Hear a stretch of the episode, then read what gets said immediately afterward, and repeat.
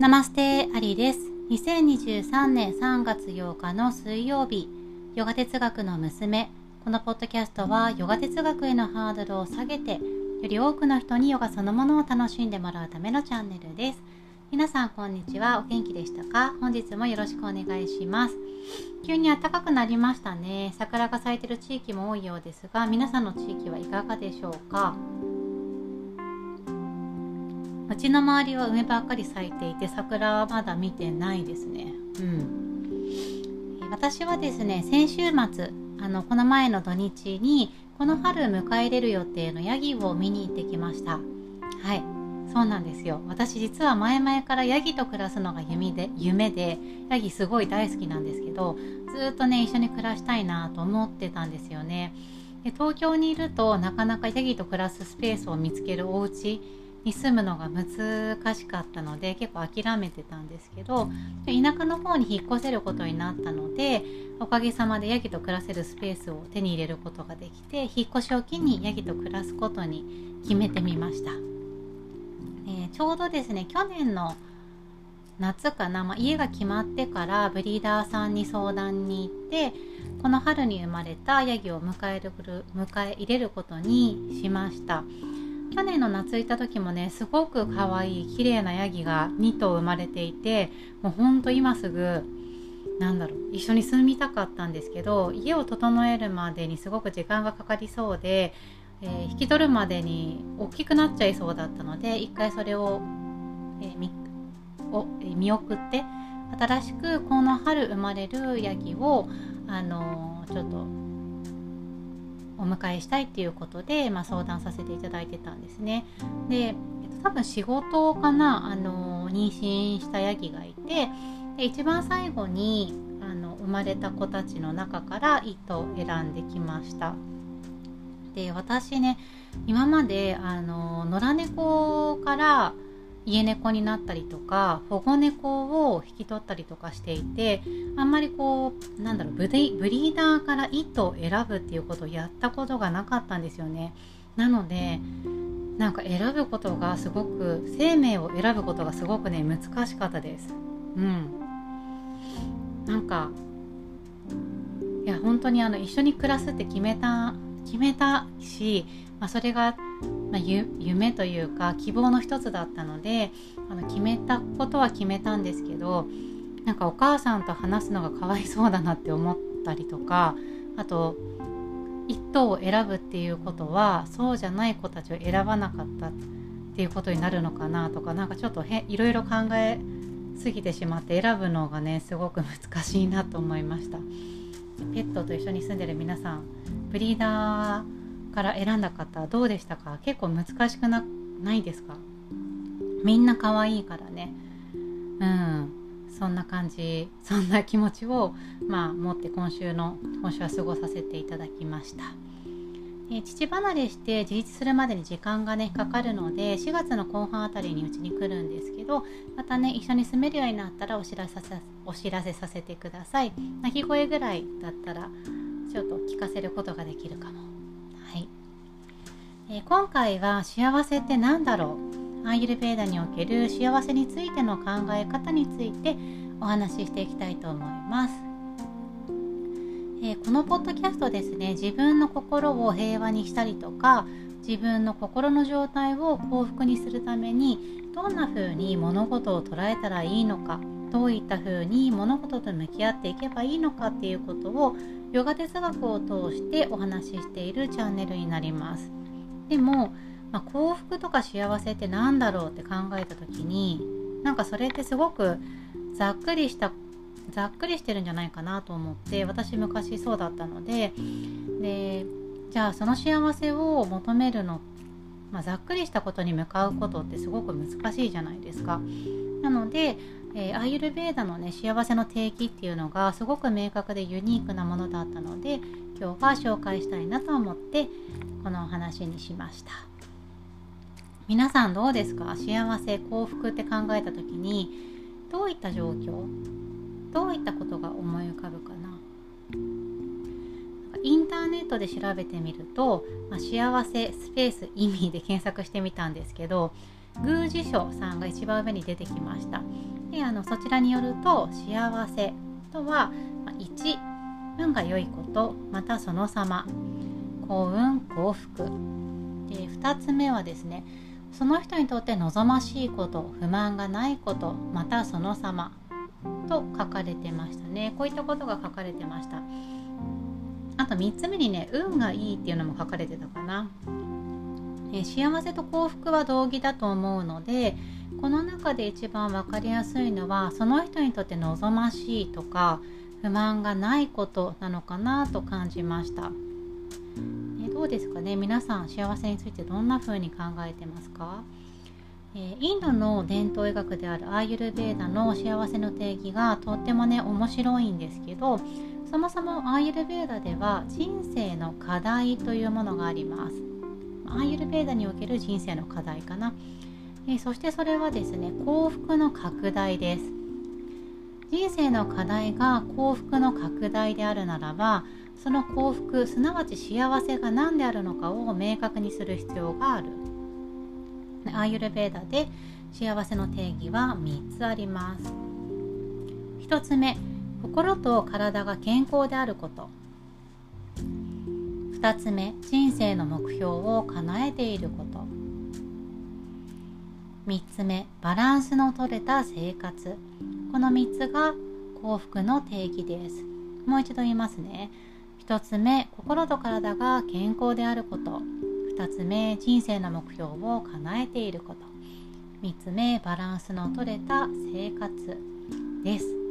でこれだけだと少しざっくりしているように聞こえると思うので少しね細かく説明していきます。1つ目心と体が健康であること。どんなことが思い浮かびますか？うん。なんか西洋医学というか、まあ、現代医療でいうと病気じゃないことが健康みたいなニュアンスがちょっとあるかなと思うんですけど、まあ、ちょっとだるかったとしても、まあ、数値で出なければ至って健康みたいなねところはあると思うんですけどアーユルベーダでいう健康ってもっとね精力的でなんか活力があるというか自分がやりたいことをま存分にできるぐらい、まあ、パワフルな状態を健康っていうんですね。でそれがどういったことなのかっていうと、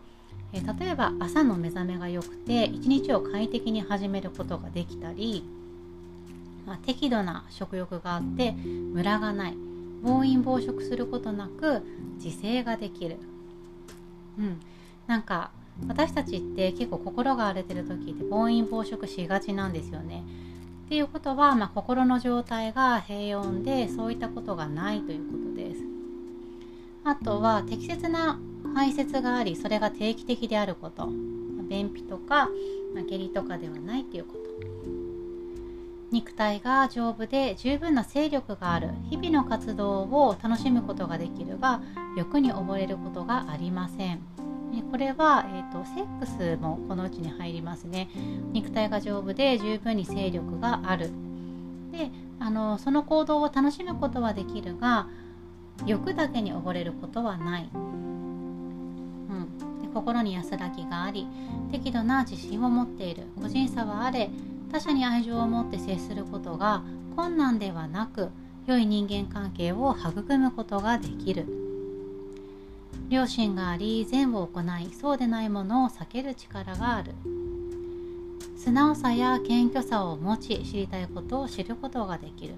これすごい大事ですよね。なんかいろなんか年と特に年取っていくとさ自分が知ってることがすごくたくさんあるような気がしてなんか謙虚さを失ってしまったりとか人に質問するのが恥ずかしくなってしまって本当は知りたいことを知ることができない。なんか知っているような気になって本当はもっともっと知るチャンスがあるというか学べるチャンスがあるのにそれを逃してしまうみたいなことがないっていうことがとても大事だと言われています。常に素直さや謙虚さを持つこと。感謝を持って日々を過ごし自身のため他者のためそして社会的な社会のために貢献を行うことができる。こういったことが心と体が健康であることに入ります。いかがでしたか？なるほどって感じですよね。なんかすごく活力に満ちていて心も体もすごい健やかな感じがします。2つ目人生の目標を叶えていること。アヒルベーダでは人生の目標を達成しているかもしくはそれを今進めているかどうかというのをとても大切にしています。人生の目標っていうと今はそういうの特にないんだけどなって思う人もいるかもしれないんですけどアーユルベーダでいう人生の目標とはダルマという言葉、人生の目標をダルマという言葉で指します。ダルマという言葉で言い表します。ダルマとは個々の人間性個人の性質に基づいた自身の生命を育む行為です。私たちの魂はこの世に体と心を持って生まれた時からその生命に見合った人生の目標を持っていると考えられています。例えばですね科学者の資質を持っていてそれに見合った心を持っている人は科学者になることで自然と物質的な豊かさ例えば家とかお金を手に入れることができ幸せな人間関係を築いたり愛情を得ることができると考えられています。これはですね職業の名前がついているものだけには限らないんですね例えば産み育てることが得意な人はお母さんとして生きることが使命の人もいればあとは何だろうま発信力がすごくあってそういった心を持っている人はインフルエンサーになったりとか例えば歌を歌うことで人の心を動かしたりとかそしてそれでお金を得たりあの幸せな人間を築いたこと築くことができるこういったことが役割の人もいます。なのであの自分の体と心に見合った目標を見つけてその使命を進めていくことで私たちはより豊かになることができると考えられているんですね。でこの考えの面白いところは人生の目標つまりこのダルマというものは一人一人の魂に基づいた心と体に合っているものだということです。なんか例えば私があのロックスターのグレーいるじゃないですか。グレーになりたいと思っても、まあ、なれないわけですよ。いくら頑張っても目は出ない、まあ、ロックスターバンドやってみたかったとしても、まあ、それを続けてもおそらくあの一向に豊かにならない。金銭的に豊かにもならないだろうしなんかそれをずっと続けることであの生活が豊かにならないと意外と人間関係も豊かにならなかったりすることってあるじゃないですか、まあ、自分がの土台が安定しないことで結果的に人ともうまくいかないみたいなねそういったことがあると思います。でもし私がロックスターを目指していてその期間を長く続けても全く芽が出なくて全然豊かにならないとしたらそれは私の性質に合っていなかったということです。まあ、結果論ではあるんですけどつまりあの誰もがやりたいことと得意なことを持っているけれどもその中でバランスを見つけていくことが大事だということです。得意なことを生かしつつ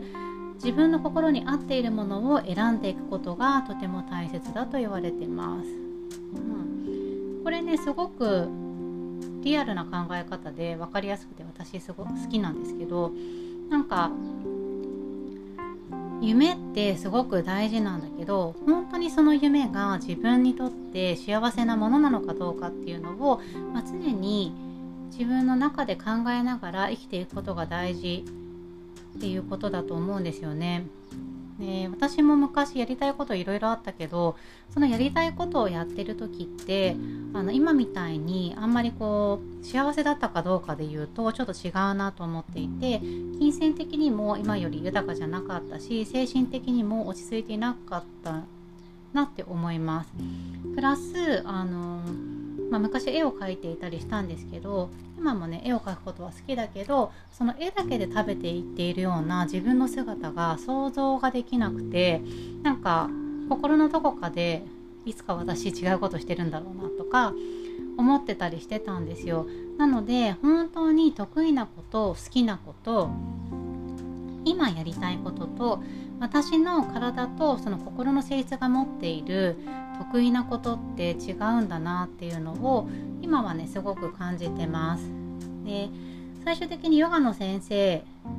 になったんですけど、ヨガの先生が私の人生の目標だったかどうかで言うとまたそれはちょっと違うなと思っていてあのダルマってもうちょっとざっくりしたものなんですけど私の場合は多分自分の好きなことの知識をあの広めたりとか人に教えることがダルマにつながるんじゃないかなと思ってる。なのでそれが結果的に今回はヨガヨガという知識だったとは思うんですけどあのものによなんか違う可能性もあったのかなって思ったりもします。うん、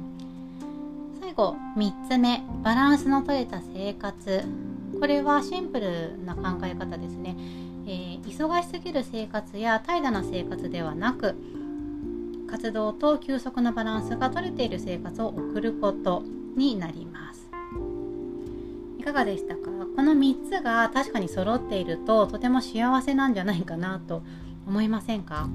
なんかすごく安定していてなんか着々と幸福を拡大していくことができそうだなっていう感じがします、うん、人生が素敵になるだろうなっていう風なイメージがあります。これがアーユルベーダの考える幸せの定義3つになります。もう一度繰り返しますね。1つ目心と体が健康であること。2つ目人生の目標を叶えている。もしくはそれを今進めているかどうか。3つ目バランスの取れた生活。うん、私的にこの定義はですねとっても賛同できるものだったんですけど皆さんはいかがでしたでしょうか？なんとなく幸せって何だろうって考えた時に少し参考にしてみるといいかもしれません。はい。今日はここまでです。また来週あたりに更新したいと思うのでよろしくお願いします。ナマステ。